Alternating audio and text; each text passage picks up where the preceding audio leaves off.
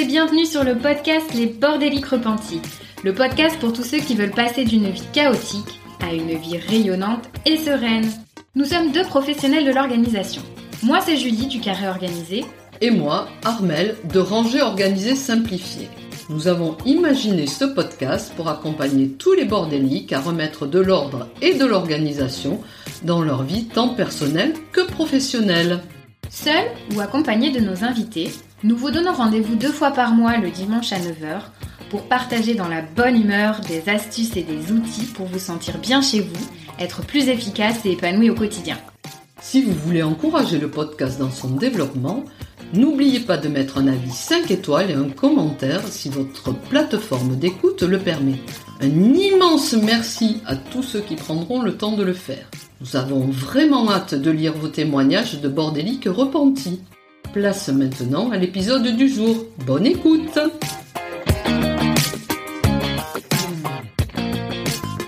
Bonjour à tous, j'espère que vous allez bien. Il y a 15 jours, Armel vous présentait les bienfaits euh, du désencombrement dans l'épisode numéro 1. J'espère que ça vous a plu. Cette semaine, je reçois mon premier invité et je suis hyper fière et heureuse d'accueillir l'une des pionnières du home organizing en Europe. J'ai nommé Elodie Wery. Pour présenter Elodie, ce ne sont pas les qualificatifs qui manquent. Elle est ce qu'on appelle une slasheuse, c'est-à-dire qu'elle cumule plusieurs activités et a plusieurs casquettes. Elle est à la fois maman d'une tribu de quatre enfants, elle est home organizer, formatrice, elle est animatrice de séminaires et de cercles de femmes, et c'est également une propriétaire de location insolite. C'est une femme lumineuse qui partage en toute sincérité sur ses réseaux sociaux autour de ses trois grandes passions que sont l'habitat, le développement personnel et l'investissement immobilier. Merci Elodie de nous faire euh, l'honneur de ta présence sur ce podcast. Je suis vraiment ravie de faire plus ample connaissance avec toi à travers cette interview. Est-ce que tu veux ajouter déjà quelque chose à ta présentation? Eh bien, Julie, merci. Euh, bienvenue à, tous ceux qui vont nous écouter. Je te félicite, tu n'as rien oublié, tu as dit l'essentiel. Pour le reste, euh, on verra bien en cours d'interview si je peux ajouter des choses, pic-bloc. Mais je crois qu'un seul terme définit assez bien toutes mes activités, c'est celui de slasheuse, effectivement. Et c'est un, métier, en fait, qui évolue sans cesse puisqu'il y a toujours de nouvelles passions qui s'ajoutent à mes activités. Entre autres, euh, le métier de doula qui peut-être viendra dans le futur, euh, une passion pour l'astrologie qui est toujours bien là aussi. Et puis, plein de voyages en perspective avec la tribu qu'on aimerait partager. Donc voilà, j'en parlerai en cours de route si ça vient dans, dans l'interview, mais vraiment, euh, bravo, tu as fait de bonnes recherches et tu as bien condensé euh, cette multitude de casquettes que j'ai sur la tête au quotidien. Bah, génial, bah, ça me fait plaisir, merci. Bah, donc, du coup, on va rentrer dans le vif du sujet et passer un petit peu aux questions que j'ai préparées pour toi. Donc, l'idée aujourd'hui, c'était finalement de focuser un petit peu sur bah, ton premier amour, si je puis dire ça comme ça, qui est le désencombrement. Donc, l'objectif, c'est que tu puisses nous partager bah, tes meilleures astuces, tes conseils, et puis qu'on voit aussi un petit peu l'impact que peut avoir le désencombrement dans le quotidien des gens. T'es prête? Je suis prête et je te remercie de me questionner sur ce sujet, comme tu le dis, qui est toujours euh, aussi passionnant euh, malgré le nombre d'années qu'il y a derrière la découverte de ce métier. Euh, on n'aura jamais fini d'en parler tellement il y a des choses à dire. Donc, merci de me donner cette opportunité. Avec plaisir, merci à toi.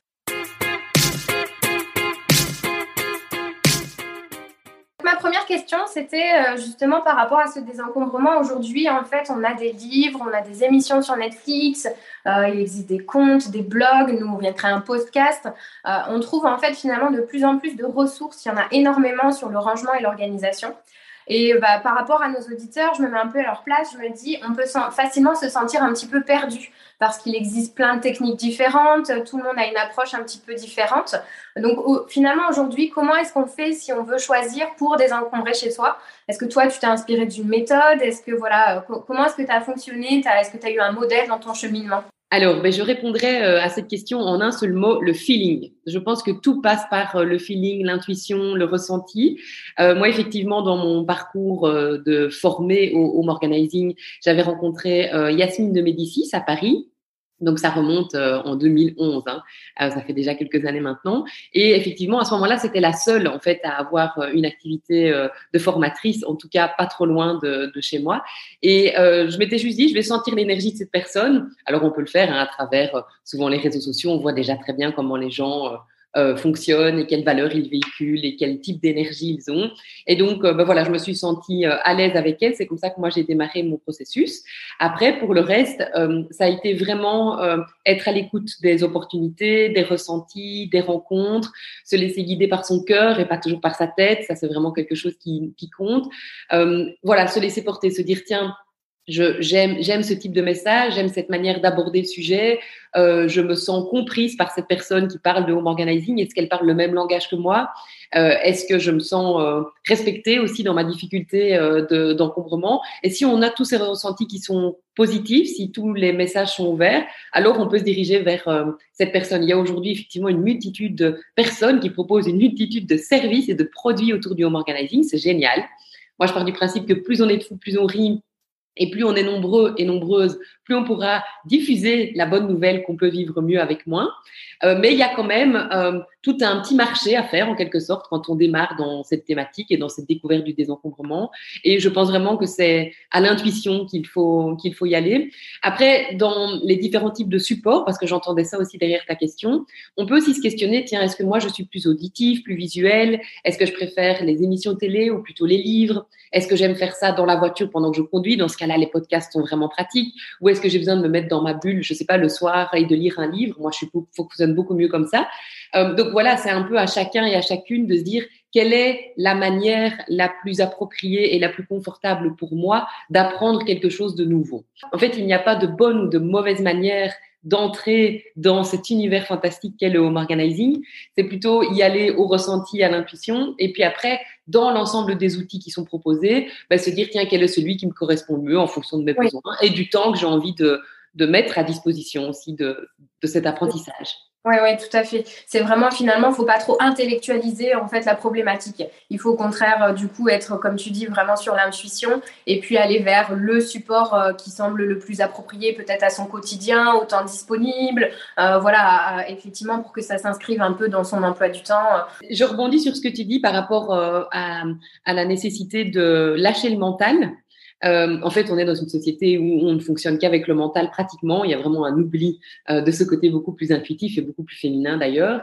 Et c'est une des, un des éléments que je reprends très vite dans ma méthode d'ailleurs, euh, dans la méthode en 10 étapes pour désencombrer, c'est à un moment donné lâcher votre mental. Si vous voulez réussir à faire du tri dans votre maison, ne commencez pas à réfléchir au prix que ça vous a coûté, au temps que vous avez investi dans cet objet, à qui peut-être aurait besoin, mais pourquoi pas.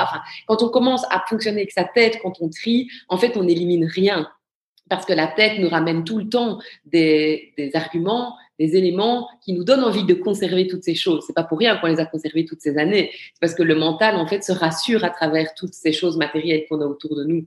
Et donc, c'est vraiment un exercice dès le départ, dès le moment où on rentre dans l'univers et qu'on se dit, tiens, je vais aller chercher telle personne avec tel outil pour apprendre, de déjà lâcher un peu sa tête sa réflexion. Et si on arrive à le faire à cette première étape, ben, on a plus de chances d'y arriver au moment où on sera face à son tas de, matériel inutile et qu'on pourra se dire simplement, moi, ma méthode préférée, c'est la méthode des émotions par rapport à, aux objets, hein, mais de se dire, tiens, est-ce que j'ai envie de garder ce truc? En fait, est-ce est qu'il me fait plaisir? Est-ce qu'il me rend heureuse? Est-ce qu'il me donne le sourire?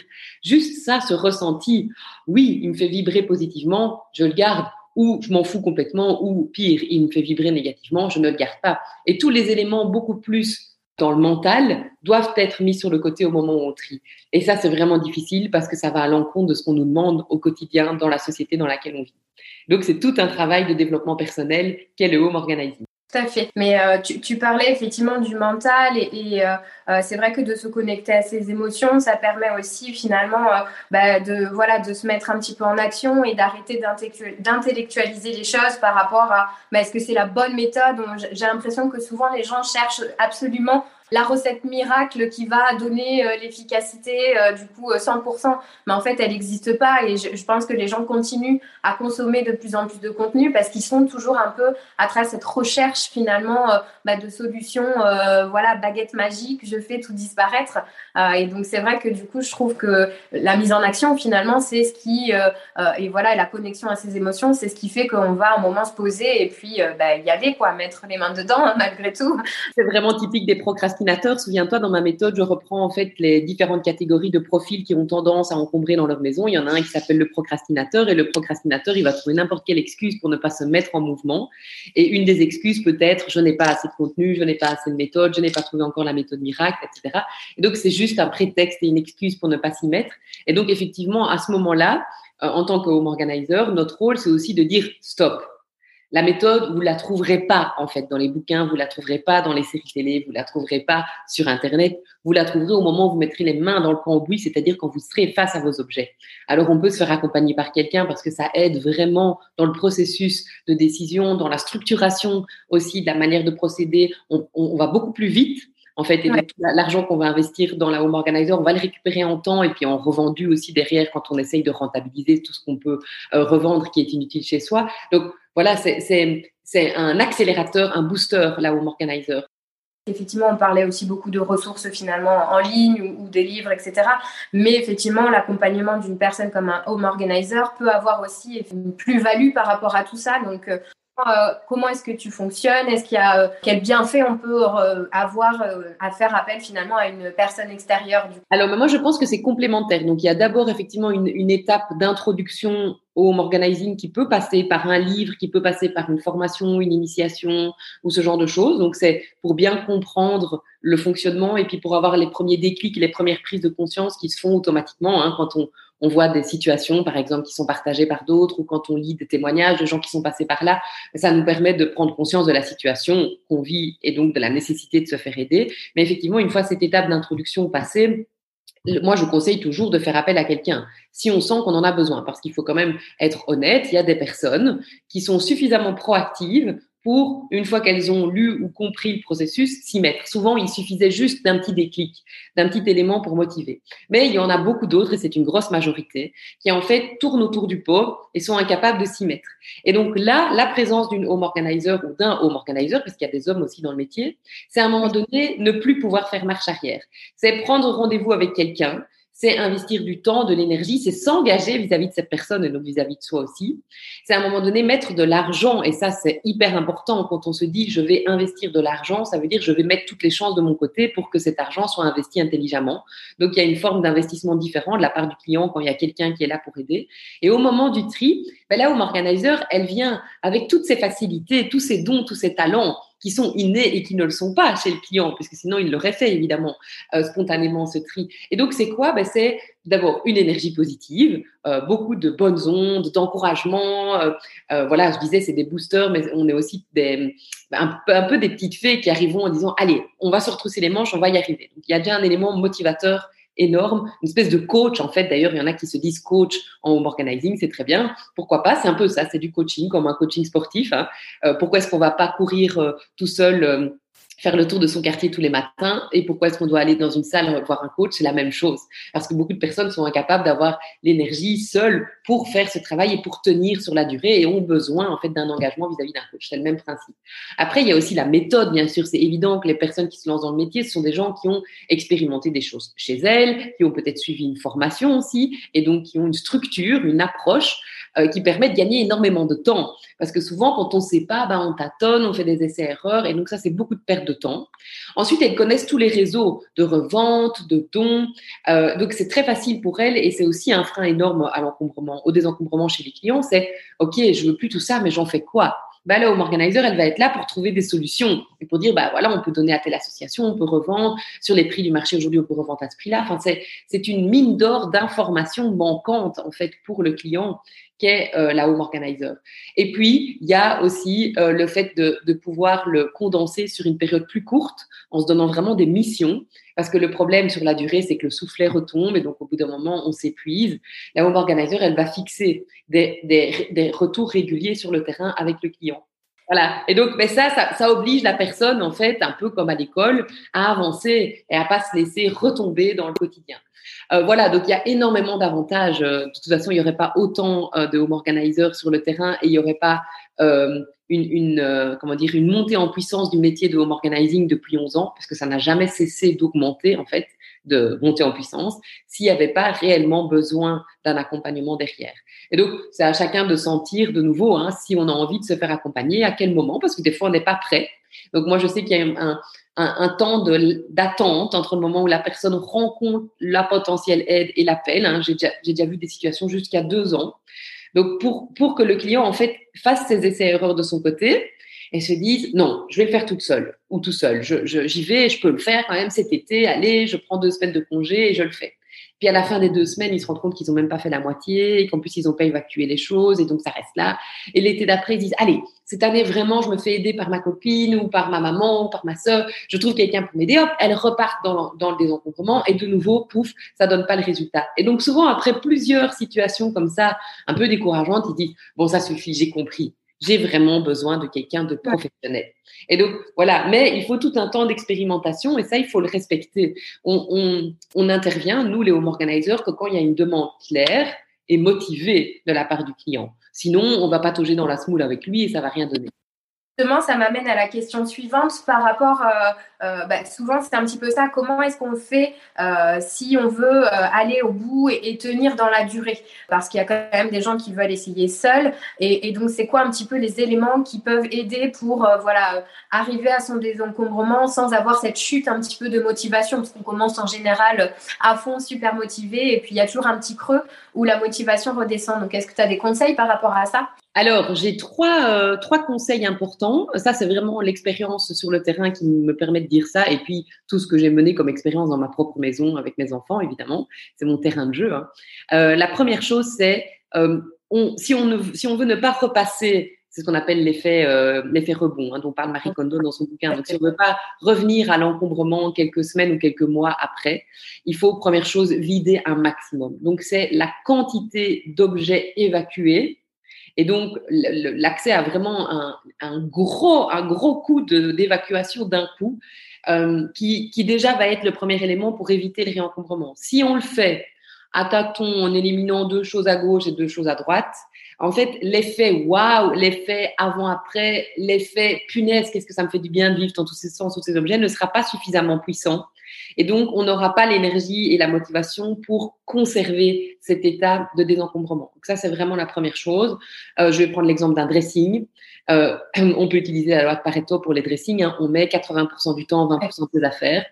Voilà, ça fait d'ailleurs partie de ma to-do list. Je viens de faire un coaching, un accompagnement pour euh, les vêtements et je sais que je dois éliminer franchement au moins 8 trucs sur 10 dans ma garde-robe. Je vais le faire. Mais ça demande à un moment donné vraiment un grand coup d'accélérateur dans du jour au lendemain, je vide les trois quarts. Alors, il faut pas faire peur trop aux auditeurs non plus. Hein. Les trois quarts, c'est pas exagéré. mais... Il y en a qui peuvent avoir peur justement de trop jeter.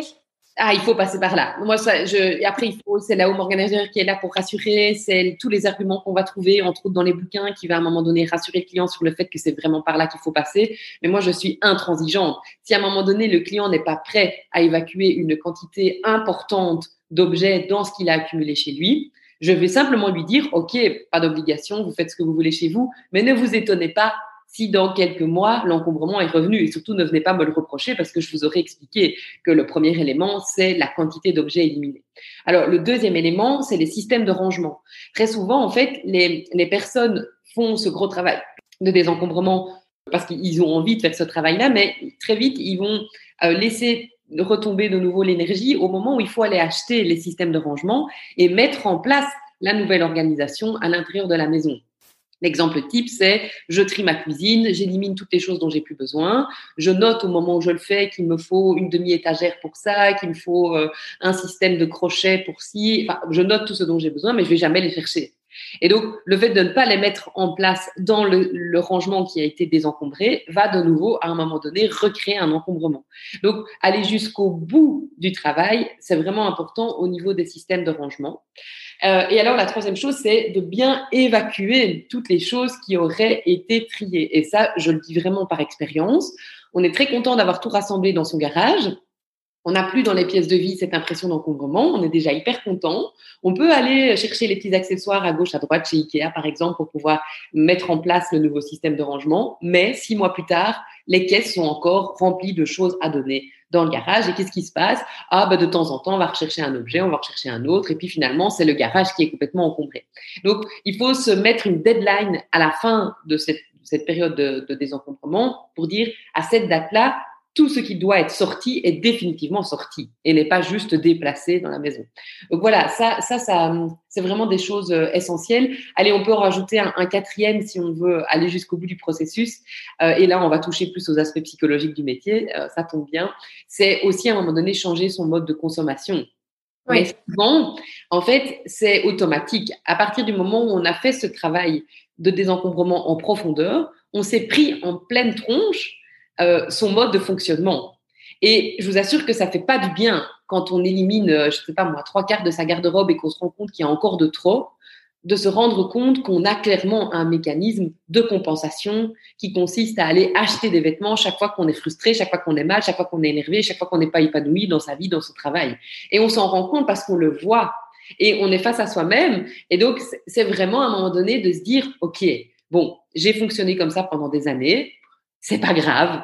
Je suis en train d'évoluer, je suis en train d'apprendre, je suis en train de me développer, je suis en train de devenir une meilleure version de moi-même. Prenez la version que vous voulez, mais c'est ça, dans cette idée de se dire je vais évoluer. Et dans cette nouvelle version évoluée, je ne veux plus fonctionner comme ça. Et donc là, on va mettre le doigt sur mais qu'est-ce qui crée mes frustrations? Pourquoi j'ai ce besoin de compenser? Qu'est-ce qui, qu'est-ce qui me Qu'est-ce qui me pousse finalement à aller chercher une forme de réconfort dans la consommation et, là, on va vraiment en profondeur. Et il faut aussi faire ce travail-là. Souvent, le home organizing est un déclencheur vers plein d'autres, euh, plein, plein d'autres réflexions, plein d'autres changements de vie. Moi, je dis toujours que le home organizing, c'est la, la pièce de départ du puzzle, mais aussi être prêt à, à plonger là-dedans, quoi, et à se dire, ok, j'ai compris, j'ai des choses à revoir, j'ai des prises de conscience au-delà de l'encombrement. L'encombrement n'est que la partie visible de l'iceberg. Je vais aller voir en dessous ce qui se passe dans, mes profondeurs. Et donc, si, si le, désencombrement ne s'accompagne pas de ce travail, alors il est fort probable qu'à un moment donné, l'encombrement revienne, même si on a été loin dans le processus. Oui, oui, oui, tout à fait. Après, euh, je, pense aussi qu'il euh, y a peut-être euh, des bonnes astuces au quotidien à retrouver aussi dans notre manière de fonctionner, au-delà effectivement de la manière de consommer. je pense que les habitudes de vie sont aussi un petit peu impactées euh, dans le quotidien. Je pense, voilà, prendre maintenant que bah, avec euh, ou, voilà une home organizer ou par soi-même, on a défini une place pour chaque chose. Euh, voilà, on a peut-être plutôt tendance à remettre les choses systématiquement à leur place. il y a peut-être aussi un cercle vertueux un petit peu qui se crée par rapport à tout ça. Est-ce que après toi tu as des, des bah, je sais pas des astuces au quotidien voilà comme on dit ranger si ça prend moins de deux minutes enfin des petites choses comme ça qui peuvent être conseillées il y en a plein, plein, plein, plein. Mais là, tu me lances sur un sujet qui, pour moi, est différent du home, le home management. Enfin, différent. Ils sont, euh, ils vont de pair. Hein. C'est vraiment euh, comme des jumeaux, ces deux-là. Quand tu te mets à désencombrer une maison, tu as tout à fait raison de le dire. Il y a aussi toute une nouvelle organisation à mettre en place pour maintenir euh, ce niveau de désencombrement. Et c'est comme ça que moi, très vite dans mon processus, je me suis dit, le home organizing tout seul ne suffit pas il doit toujours être accompagné d'une remise en question au niveau de la gestion quotidienne de la maison et des habitants de cette maison. Et c'est ce que j'ai nommé le home management.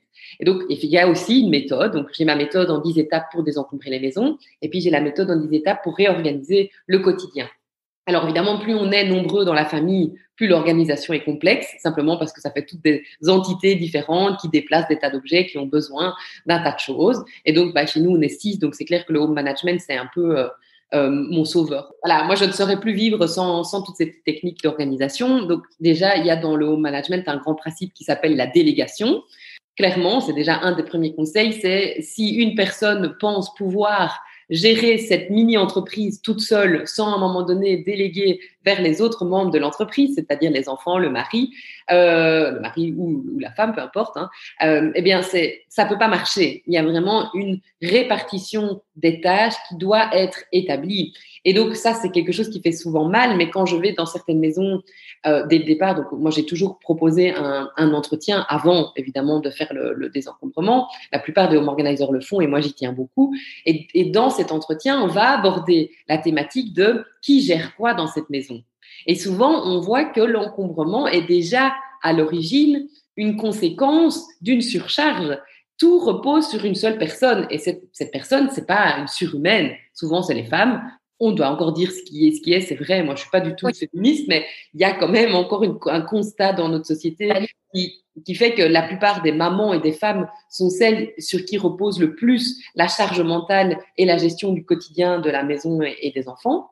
Et donc, euh, il y, a, déjà une prise de conscience de nouveau à ce niveau-là. Et puis, il y a une espèce de, de, de réunion familiale qui doit avoir lieu. Ça fait partie de ma méthode d'ailleurs. À un moment donné, dire, OK, on va tous se mettre autour de la table et je vais vous dire un truc, les amis. Moi, je peux plus, c'est de trop. Je ne peux pas gérer les courses, les devoirs, la maison, le nettoyage, les repas, les trajets à gauche, à droite. Il faut que vous m'aidiez. Alors, la délégation ne va pas toujours dans le sens de maman qui délègue au papa et aux enfants. Ça fait vraiment très stéréotype. Ça peut être le papa qui délègue à la maman. Chez nous, c'est souvent comme ça. Mon mari est plus investi dans la vie quotidienne et la gestion des enfants que moi parce que ça s'est équilibré comme ça. Pour le moment, non, parce qu'il est sur un, chantier d'autoconstruction, mais habituellement, c'est comme ça. Ben, je vous assure que quand il n'est pas là, moi, je suis un peu perdue. Hein. Donc, c'est souvent dans l'autre sens. Mais ça peut être aussi les parents vers les enfants. Punaise, demandez de l'aide à vos enfants, ils ne sont pas à l'hôtel.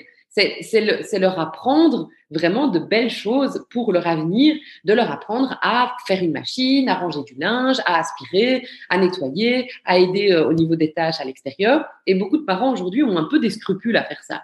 Moi, j'ai un scrupule. On, euh, on va exploiter un les enfants, c'est enfin, l'image un peu que peuvent avoir certaines mamans, alors que finalement, pour moi, c'est leur rendre service aussi euh, pour la suite. Comme tu dis, euh, voilà, ils vont grandir et à un moment, ces choses-là, ils vont en avoir besoin pour eux-mêmes. Donc finalement, euh, les guider un peu dans ces apprentissages, pour moi, c'est effectivement une bonne transition et, ça fait partie effectivement de, l'éducation, hein, au même titre que d'autres sujets, quoi. Voilà, donc la délégation, c'est déjà un élément. Après, il y a aussi, euh, ah, je vais en donner un deuxième, mais je pourrais en parler des heures parce que le home management, c'est vraiment ma matière préférée. Et c'est celle dans laquelle j'ai le plus expérimenté et que je continue encore d'explorer euh, parce que je pense vraiment qu'il y a un, maillon de, de, changement de la société profonde et qui se trouve à l'intérieur du home management. Alors, ce deuxième élément, c'est refuser ce qu'on n'a plus envie de faire et les, les réunions, les rendez-vous, les soirées ou les tas d'activités qui remplissent notre agenda mais qui en fait nous rendent pas heureux. C'est un gros sujet dans mon bouquin d'ailleurs. Euh, à un moment donné, savoir dire non, poser ses limites, quand on a une invitation, dire en fait, j'ai pas envie, j'ai pas envie de me retrouver dimanche de midi à 15 heures assis à une table pour l'anniversaire de Bobonne, alors que en fait, j'ai eu une semaine de malade et que la semaine qui suit, j'ai encore plein de trucs à faire et que je vais devoir garder les enfants assis alors qu'ils ont pas envie d'être assis, qu'il fait 30 degrés dehors et qu'on va être enfermé dans un restaurant. Non, je n'ai plus envie de faire ça, je n'ai plus envie de m'imposer ça, je n'ai plus envie d'imposer ça à ma famille. Donc, je le dis, je l'exprime et je me respecte. Et ça, c'est vraiment quelque chose qui euh, est encore très difficile. Il y a énormément de culpabilité derrière le fait de, de dire ce qu'on pense. On peut le faire gentiment, avec bienveillance, avec diplomatie, avec politesse. On n'est pas obligé de faire ça de manière euh, abrupte. Hein. On, peut le faire avec beaucoup de douceur. Et simplement exprimer ses besoins et respecter ses besoins. Et ça, c'est vraiment quelque chose, et, la société en est responsable. Et, et on, nous, on nous pousse à faire toujours plus, à accepter toujours plus, et surtout à pas se plaindre parce que c'est toi qui as voulu tes enfants. Donc maintenant, tu les gères. Eh ben, ok, j'ai voulu mes quatre enfants et je les gère. Mais quand ils me disent qu'ils veulent rajouter une xième activité sportive, j'ai aucun scrupule à leur dire non. J'ai pas le temps, c'est pas possible. Si vous voulez faire des activités sportives, vous avez un grand jardin, vous avez plein de choses à faire, mais non, je ne m'engage pas à aller te conduire tous les mercredis pour une heure et attendre sur le parking que tu aies fini ton activité parce que c'est vraiment pas quelque chose qui m'épanouit et, on va le faire début septembre parce qu'on se dit que c'est important, c'est dans notre rôle, hein, toujours ce, ce, cet énorme poids de je suis responsable, donc je culpabilise. On se sent un petit peu acculé parfois par la société et par euh, ce qu'il est de bon ton, entre guillemets, d'accepter et de faire parce qu'il y a soi-disant une norme. Donc c'est vrai que du coup, euh, voilà, je pense qu'il y a ce message très important de déculpabilisation. Après, tu le disais, euh, je pense aussi que la manière dont on communique ses besoins est très importante. Et je pense que ça, on ne nous l'a pas appris. Donc, c'est difficile. Parfois, on aurait envie de dire non, mais en fait, on ne sait pas trop comment. Donc, on peut être maladroit et puis, du coup, on risque de vexer. Enfin, je pense qu'il y a beaucoup d'apprentissage et d'essais et d'erreurs à faire là-dessus pour que euh, ça, ça devienne plus fluide finalement. Tout à fait. Mais c'est ça l'intérêt du home organizing. Hein. Je prends l'exemple des cadeaux. Euh, beaucoup de gens me demandent comment, ça, comment tu fais pour refuser un cadeau ou pour rendre un cadeau ou pour arrêter de recevoir des cadeaux inutiles ben, tu le dis en fait. Abonné, tu expliques aux gens que non, ça sert à rien de ramener le dixième Playmobil qui a déjà en double ou en triple dans l'armoire, et tu proposes une autre solution pour l'anniversaire, ou tu proposes une activité, ou tu proposes une cagnotte pour acheter quelque chose de plus gros. Bref, tu prends le taureau par les cornes, tu assumes le fait que tu n'as pas envie de voir tous ces Playmobil rentrer chez toi, tu le communiques gentiment autour de toi, et en fait, 9 fois sur 10, ça passe super bien. Les gens sont même contents et reconnaissants parce que ça leur casse aussi les pieds de se taper euh, le magasin de jouets pour aller chercher des Playmobil. Ils préfèrent peut-être aussi mettre 20 euros dans une enveloppe et dire voilà, je contribue au cadeau de la famille ou au voyage que vous allez faire. Voilà, ça, ça marche bien. Il y a de plus en plus de gens qui le font et, il y en a de plus en plus de gens qui le font parce qu'il y en a à un moment donné qui ont osé essayer et qui ont osé dire. Moi, j'ai été la première maman, en plus des jumeaux, je te dis pas, tu as tout fois deux, donc c'est la catastrophe, à dire cadeau, pas de cadeau. Stop. Je n'ai besoin de rien. C'est des, des, comme on dit en Belgique, des chinistes qui vont traîner à gauche, à droite. Non. Euh, vous, et j'ai proposé autre chose. Donc voilà, c'est notre responsabilité à un moment donné de, pouvoir identifier nos besoins, nos ressentis, nos émotions. Mais comme tu dis très bien, on nous a pas appris ça. Donc c'est un apprentissage qu'on fait souvent dans la vie adulte. Hein. Euh, et puis ensuite de l'exprimer et de rester droite et dans, dans ses principes et dans ses valeurs. Et, et ça, c'est vraiment un, un, le home organizing est un travail éclairant pour ça. Euh, en fait, le home organizing, plus on désencombre sa maison, plus on retire les couches, les fameuses couches sociales, les fameux masques sociaux, les fameuses couches d'oignons que on, on, s'est ajouté inconsciemment au fur et à mesure des années, à travers l'école, à travers les gens qu'on a croisés, à travers l'éducation qu'on a reçue, à travers les expériences qu'on a vécues l'inné l'acquis se mélangent et en fait ça s'ajoute tout, autour de nous. Puis au bout d'un moment, bah, on voit même plus ce qu'on est à l'intérieur. Ça, c'est le travail du développement personnel, c'est de retirer une couche après l'autre jusqu'au moment où on va retrouver vraiment le cœur de la personne. Et une très bonne manière de démarrer ce travail, c'est de vider sa maison. Parce que la maison, elle dit tout, elle montre tout. Elle, elle, visuellement, on peut apprendre une multitude de choses sur les gens rien qu'en observant leur maison. Moi, j'ai toujours trouvé ça magique, évidemment. Voilà, c'est ça qui m'a fait bifurquer très vite du home organizing vers du développement personnel, vers des séminaires, etc. Parce que je me suis dit, c'est bien plus que ça. Mais ça peut aussi, euh, enfin, c'est ça qui est, c'est ça qui est génial, c'est que c'est bien plus que ça, mais les gens n'ont pas toujours besoin de le savoir. Ils ont juste à retenir qu'il faut essayer d'éliminer un maximum de choses dans tout ce qui encombre leur maison.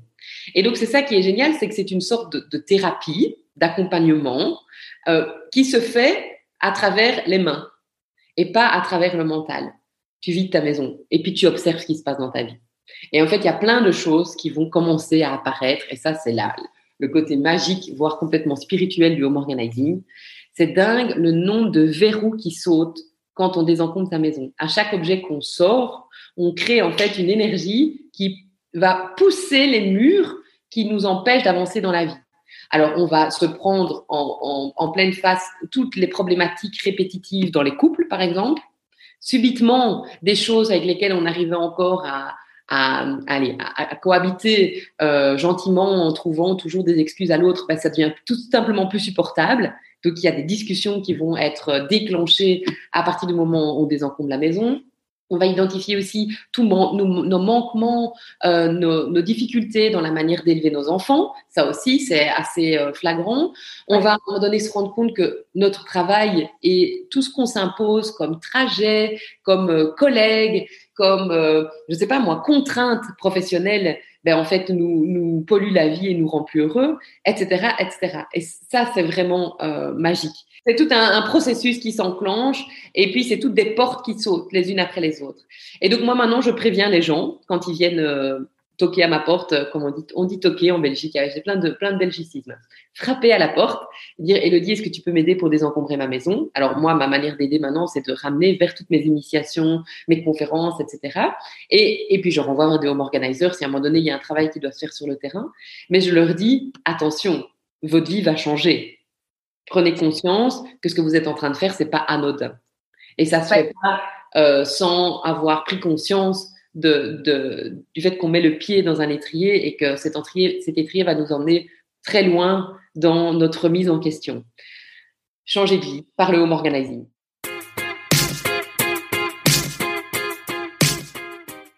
c'est justement un petit peu euh, bah, le, second point que je voulais aborder avec toi.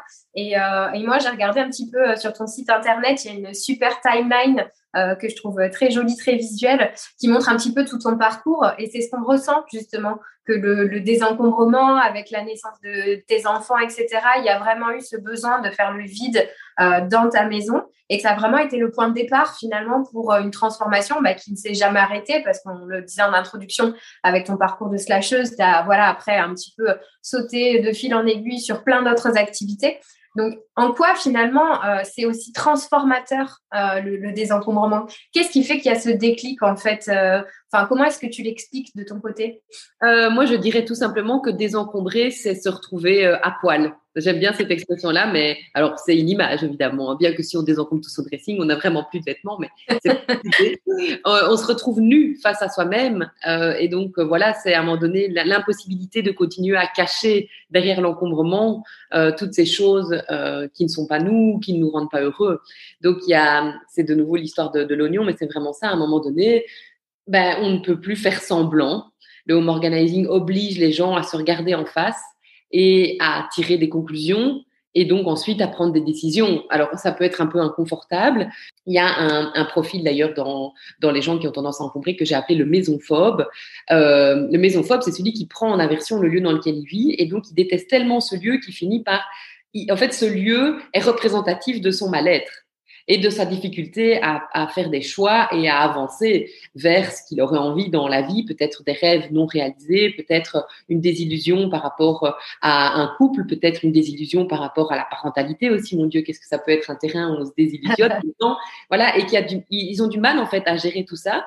Et donc, pour ne plus voir, ils vont encombrer. Et donc, c'est simplement un mécanisme de, de, compensation. Alors, on peut encombrer en achetant, euh, bien sûr, mais on peut aussi encombrer, en récupérant. Ça, ne passe pas toujours par un échange d'argent. Ce que je veux dire, c'est l'encombrement peut passer par une difficulté à, à refuser, par exemple, tout ce que fait rentrer son conjoint dans la maison, ou refuser des héritages, euh, ou déménager, par exemple, d'un grand espace vers un petit, mais conserver toutes ses affaires et essayer de les faire rentrer parce qu'on est frustré de devoir quitter la maison. Enfin, il y a, y a plein de, de sources d'encombrement différentes. Aussi, j'explique dans, dans la méthode. Mais, mais, mais quoi qu'il en soit, ce qui m'intéresse toujours, et c'est en ça que le home organizing est transformateur, c'est qu'est-ce qui t'est arrivé pour en arriver là maintenant? Qu'est-ce qui s'est passé dans ta vie c'est ce qu'on appelle la recette de l'encombrement dans ma méthode. Je reprends plein d'éléments. Alors, déjà, il y, a, ce que tu es, ton mode de fonctionnement, c'est ce que j'ai appelé l'inné. C'est-à-dire qu'on n'est pas tous égaux par rapport à l'encombrement. Il y a vraiment des gens qui ont un mode de fonctionnement, ils comme ça, avec un cerveau qui est comme ça, beaucoup plus structuré, beaucoup plus organisé.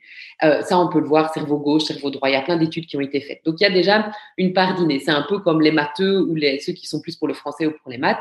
Ben, je suis désolée, on, on a beau euh, étudier les maths tant qu'on veut. Moi, je suis pas une matheuse, je l'ai jamais été. Par contre, demande-moi d'écrire n'importe quoi, je vais le faire avec plaisir ou parler, j'adore aussi. Donc, c'est ma force, mais c'est ma force depuis que je suis née. C'est pas une question d'éducation, c'est des talents qu'on a ou qu'on a ou qu'on a moins. Et donc, bah, pour le home organizing, c'est la même chose. Et puis après, il y a tout l'acquis. Il y a l'exemple que nos parents nous ont montré, il y a les lieux dans lesquels on vit, il y a les situations sur lesquelles on n'a pas toujours de prise. Je sais pas, moi, par exemple, un divorce. Personne ne se met en couple et fait des enfants en pensant qu'un jour on va divorcer, et pourtant ça arrive. Donc il y a des mm. choses qui nous tombent dessus. Une maladie, par exemple, ça peut être des petites choses, hein, des pieds cassés, mais ça peut être des choses beaucoup plus importantes. Euh, une mauvaise rencontre au niveau du boulot. Enfin, il y a plein de choses extérieures à nous-mêmes qui nous arrivent. Et en fait, quand on n'arrive pas à, gérer euh, ce, qui, ce qui nous arrive, ce qu'on appelle les éléments extrinsèques, euh, on va chercher du réconfort dans les objets qui nous entourent. Et ça, c'est connu. L'humain n'aime pas le vide. L'humain aime que ça soit rempli parce que rempli, c'est chaud, c'est chaleureux, c'est protecteur. Et donc, à un moment donné, on peut vraiment utiliser sa maison comme une grotte, une, un antre. Vraiment, on se dit, moi, là, je suis en sécurité. Au point, et c'est inconscient, euh, de mettre des choses devant les fenêtres pour ne même plus savoir ouvrir les fenêtres. Ça rassure, en fait. Ça rassure, c'est une forme de protection matérielle. Comme on le fait au travers des vêtements, il y a des gens qui se cachent derrière des vêtements, il y a des gens qui se cachent derrière des tatouages, il y a des gens qui se cachent derrière plein de choses, mais on peut se cacher derrière son encombrement. Et donc, pas toujours, hein ça peut être aussi une suite d'événements euh, désastreux, genre, enfin désastreux, euh, d'événements euh, conséquents. Nous, par exemple, on avait la difficulté d'être dans une petite maison et d'avoir eu trois enfants très rapprochés. Et en plus d'avoir eu des changements professionnels à ce moment-là. Et donc, ben, c'était ces trois éléments-là qui, à un moment donné, mis bout à bout, créaient vraiment une, une, difficulté matérielle. Et donc, voilà, il y a toutes les situations sont différentes, ça, il faut bien le dire aussi. Il n'existe pas une recette, il existe autant de recettes qu'il y a de, maisons et de personnes à l'intérieur de cette maison. Mais c'est intéressant, si on veut utiliser tout le potentiel du home organizing, de bien aller chercher les causes de l'encombrement. Et, ces causes peuvent être beaucoup plus profondes qu'on imagine. Et c'est là qu'effectivement, ça peut devenir transformateur.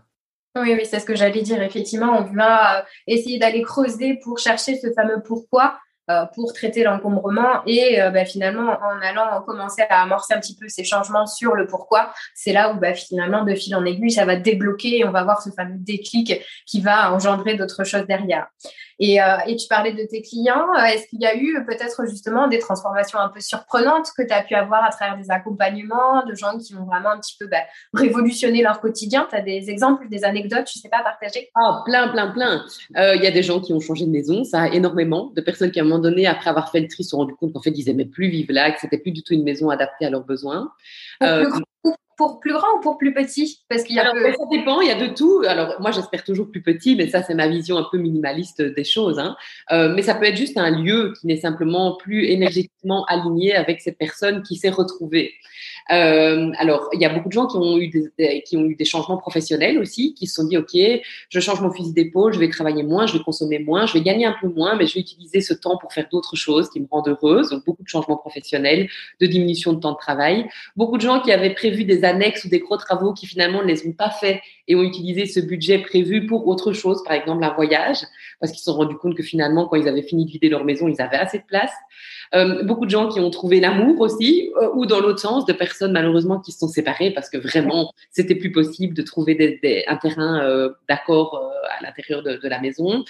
J'ai eu aussi des belles situations de, femmes qui ne parvenaient pas à tomber enceinte et puis qui, quelques mois après ce désencombrement, sont parvenues à réaliser ce rêve. Ça, je suis convaincue que c'est parce qu'elles ont fait de la place, en fait, pour ce petit être. Et donc, quand la place est là, bah, le bébé peut arriver. Voilà, il y en a plein. Ça va, ça, ça va très loin.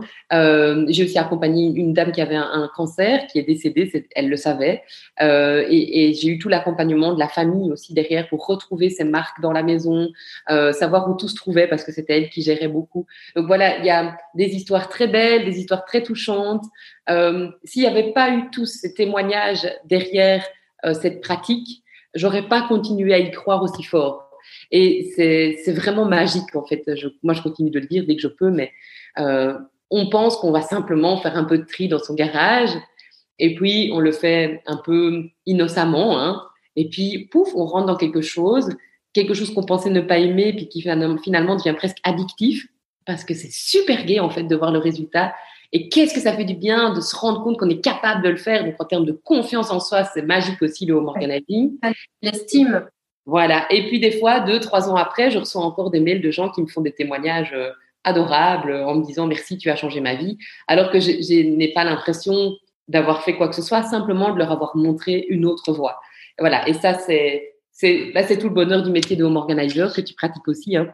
C'est les, les retours qu'on reçoit et qui nous prouvent que ce qu'on fait a du sens et a du sens aussi pour euh, le monde de demain, parce que je pense que demain, on devra vivre dans des, espaces plus petits. Euh, L'accès euh, à un tas de, choses va certainement être plus compliqué. Et donc, bah, c'est se, satisfaire de moins et aller trouver le bonheur à l'intérieur de ça. Enfin, moi, j'en suis convaincue. Nous, on est en plein sur ce chemin-là aussi, de toute façon, à travers notre habitat, etc. Mais trouver d'autres solutions de vivre, d'habiter, de travailler, pour moi, qui est quand même 11 ans, on va dire, de recul sur la découverte du home organizing et l'entrée du home organizing dans ma vie, moi, j'en suis là aujourd'hui. Mon rêve, c'est de vivre dans une maison minimaliste, autonome en eau, en électricité, de voyager une grosse partie de l'année, de faire l'école à la maison. Enfin, j'ai poussé le truc jusqu'au bout, de devenir pratiquement autonome au niveau alimentaire aussi. Euh, ça, ça touche tellement de sphères par effet ricochet que toute une nouvelle dynamique euh, se met en place. Et je le dis toujours, le home organizing, c'est pas juste une pratique, un métier, un outil, c'est un mode de vie.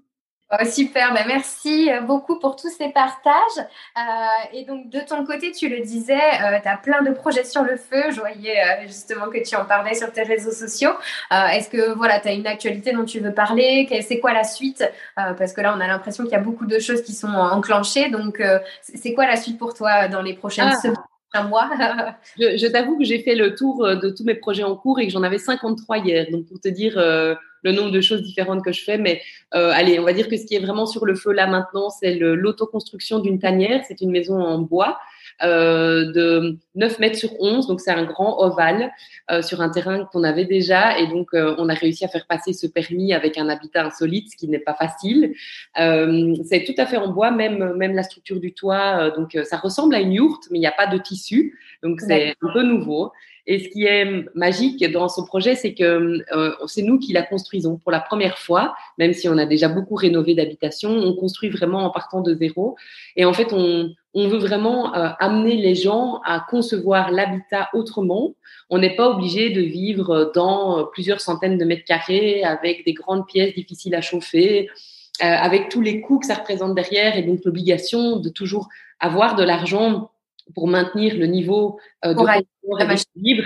Parce que quand on, on, on, touche à cette liberté de dire moi je vis dans une maison beaucoup plus petite qui me demande beaucoup moins de temps, d'énergie, de nettoyage, euh, beaucoup moins d'espace à chauffer, avec peut-être même des systèmes de panneaux photovoltaïques, tout ce qui existe aujourd'hui comme nouvelles technologies qui permettent finalement d'utiliser les énergies vertes, on va jusque là, hein, ben, on touche à un mot qui est la liberté la liberté de refuser du travail si on n'a pas envie, la liberté de refuser un client si on ne le sent pas, la liberté de travailler moins, de ne prendre plus que peut-être deux, trois heures par jour. C'est la fameuse semaine de quatre heures de Tim Ferriss, ce fameux bouquin qui a changé ma vie aussi.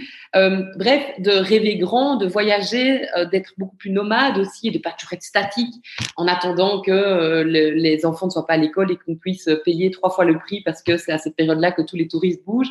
c'est sortir de ça en fait.